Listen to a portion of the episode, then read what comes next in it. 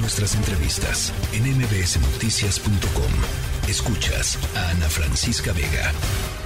Pues ya les decía, hoy nos tocó en la mañanera eh, en la sección quién es quién de las mentiras de la semana, si le llaman a, la sección. Eh, Ana Elizabeth García Vilchis, la presentadora de esta sección, eh, aseguró hoy por la mañana que el tren Maya cuenta eh, tanto con los permisos ambientales como con los permisos de cambio de uso de suelo. Dijo que ha enfrentado eh, varios eh, amparos en sus siete tramos, pero dijo que el proyecto del tren Maya continúa, que sigue en pie, que todo es legal y que lo hacen para revertir el olvido que por muchos años ha vivido el sureste mexicano. dijo además, ojo, dijo además que la obra del tren del tramo 5 de este tren Maya eh, no tiene que detenerse eh, y que no hay una orden de un juez, como en días pasados eh, se anunció, la organización Sélvame el Tren, Sélvame el Tren anunció en un comunicado difundido a través de redes sociales que se obtuvo una suspensión definitiva para la tala y el desmonte de, de, la parte del tramo 5 del tren Maya y dijo que Fonatur declaró que la obra es legal que no se ha detenido porque simple y sencillamente cuenta con los permisos y autorizaciones necesarias. De hecho, eh, me aludieron a mí en lo personal, eh, diciendo que eh, estaba difundiendo información falsa por compartir el comunicado de Sélvame del Tren en redes sociales. el tema es que la suspensión para la tala y el desmonte existe. Y la que está mintiendo en este caso, eh, desde la tribuna de la conferencia mañanera, es Ana Elizabeth García. Vilchis, en la línea telefónica, Nora Cabrera, directora de Nuestro Futuro AC. Me da mucho gusto platicar nuevamente contigo eh, sobre este tema, Nora. Hola, buenas tardes, Ana Francisca. Igualmente un gusto y un saludo a ti y a todo tu auditorio. A ver, eh, pues creo que es momento de aclarar las cosas y poner pues los énfasis en donde van, querida Nora. Mira, pues, pues sí, como ya platicabas en la narrativa de lo que ha estado sucediendo, creo que hay algo que es muy, muy claro y que es muy importante ponerlo en relieve. Hay un desaseo jurídico legal por parte del Ejecutivo Federal en el proyecto de Tren Maya que es clarísimo. Tan, es tan claro que hay tantos procedimientos, tantos juicios, que precisamente lo que se está haciendo con estos es controvertir su legalidad y su constitucionalidad.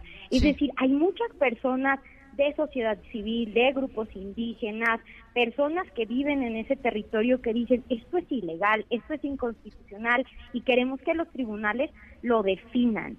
Y en esa y en ese sentido es que ha habido juicios en donde se han concedido suspensiones.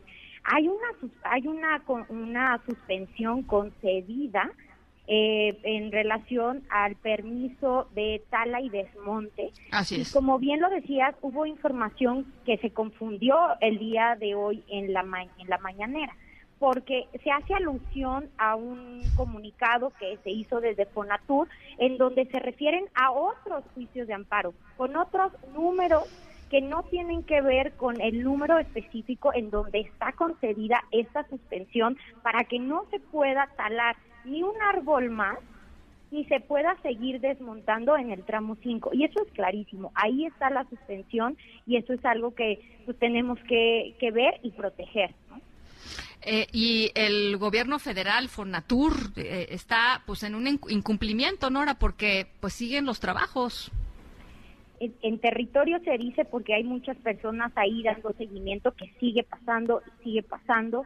Hay que ver de qué manera esto se va a aprobar en el procedimiento la suspensión y pues también recordar que esta también es una lucha que se está dando desde sociedad civil, desde diferentes trincheras, porque es muy difícil ir en contra de un proyecto que tiene el aval del presidente sin importarle el ecocidio al que nos estamos enfrentando.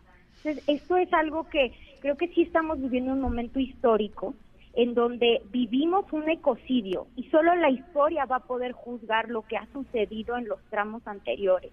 Pero con estas suspensiones, lo que podemos intentar es que la, historia no tenga que juzgar un ecocidio, ¿no? O sea, sí es, sí es muy importante poner esto en, en, en evidencia el, lo que se está viviendo en Tren Maya, a mí me ha tocado caminar, creo que tú también has ido por ahí, no sé si, si has tenido la oportunidad de hacerlo, pero la realidad es que entristece ver lo que está sucediendo en, en Tren Maya. Y, y, creo que es muy importante eso, seguirlo poniendo en el contexto de lo que se está discutiendo el día de hoy y que seguirá en los próximos, en los próximos meses. Bueno, entonces para que quede claro, hay una suspensión definitiva. La suspensión definitiva tiene que ver con la tala y el desmonte y lo que lo que se presentó en la mañanera no tiene que ver con esa suspensión definitiva, tiene que ver con otras suspensiones que se han otorgado. Eh, pero eh, pues digamos que quien está desinformando pues no somos nosotros, no son no es Sélvame del tren, en fin, eh, la desinformación viene de otro lado, Nora, nada más para que quede claro.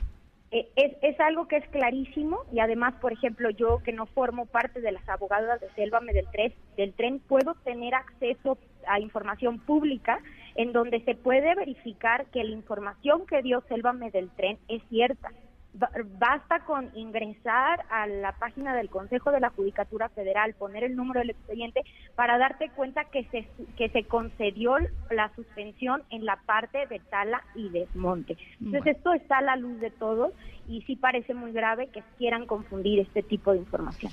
Bueno, Nora, pues eh, ahí está eh, y, el, y el ecocidio sigue, ¿no? O sea, el tren Maya sigue, el ecocidio sigue, ya estaremos conversando. Muchísimas gracias por lo pronto por esta, por esta aclaración y esta serie de puntualizaciones. Al contrario, gracias por el espacio y hay que seguir vigilando que el ecocidio no quede impune. Muchísimas gracias. La tercera de MBS Noticias.